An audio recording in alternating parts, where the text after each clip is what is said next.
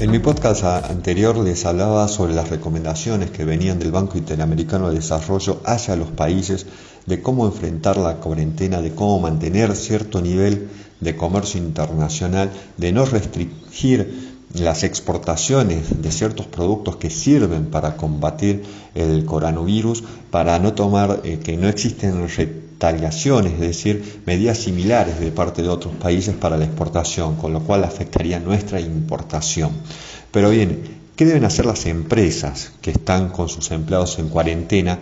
Empresas que tienen restricciones para las exportaciones, se establecieron suspensiones de registros de exportaciones. ¿Qué pueden hacer en estos días, en estas semanas de cuarentena o de cuarentena parcial? Bueno, Alejandro Vicky publicó un artículo en el diario La Nación el pasado lunes 6 de abril que hablaba de inteligencia comercial. Las empresas que exportan revisan su estrategia. En este artículo hizo varias entrevistas, consultó a otros expertos y asesores respecto a qué podrían hacer las empresas.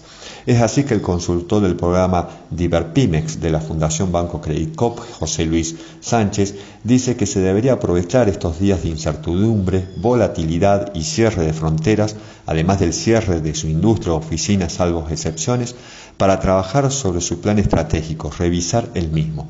Para Sánchez esto explica que las empresas deben ver dónde están hoy respecto de dónde se planteó estar al comienzo de su proceso de internacionalización, buscar los motivos de las posibles desviaciones y realizar los ajustes o mejoras que considere pertinentes, incorporando la experiencia adquirida en años anteriores.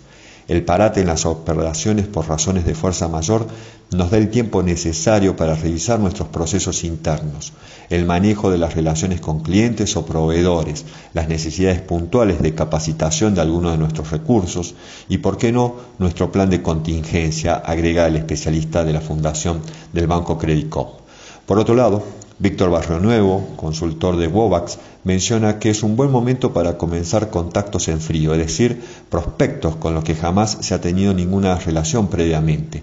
Y continúa, ya que los empleados de las empresas se están dedicando a temas, a tareas blandas desde sus casas, con lo cual están atentos a los correos.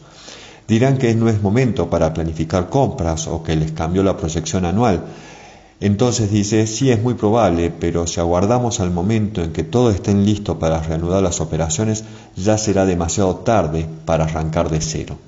Adicionalmente, en este contexto, es importante que nuestros clientes y potenciales clientes se sienten escuchados y acompañados, lo que va a ayudar a fidelizarlos a futuro. Continuar el desarrollo el mercado externo en época de COVID-19 no es una tarea sencilla, pero es esencial. Coincide en esto Javier Cleaver, especialista en marketing de la Fundación Banco Credit Con la premisa de que más tarde o más temprano la pandemia pasará, tenemos la oportunidad de contactos digitales que no podemos desaprovechar. Cleaver propone pensar la planificación del marketing y la comunicación en base a cuatro ejes, el humano, el branding, la propuesta de valor estos tres de características externas y el eje tecnología, cultura, procesos, que es hacia adentro de la empresa.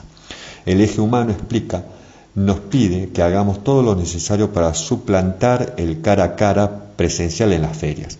Esos detalles que el lenguaje corporal nos permiten empezar una relación comercial con los futuros socios.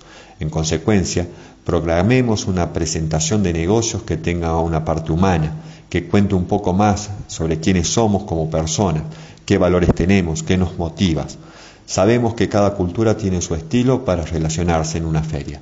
Hagamos todo lo posible por empatizar culturalmente de manera digital.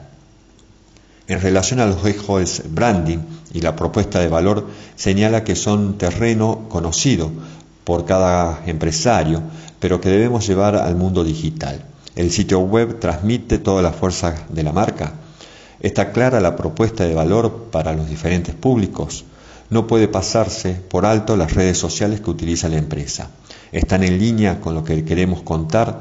Ya no hay una cara a cara que explique y convenza. Hay una comunicación digital que tiene que defenderse por sí sola.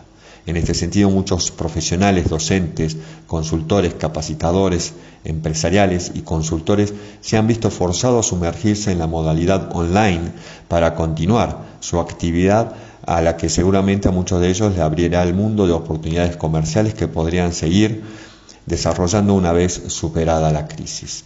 Al último entonces trabajar hacia adentro, trabajar hacia la empresa y constatar cuáles son los cuellos de botellas, aquellos que perjudican el proceso de producción y de exportación de la empresa.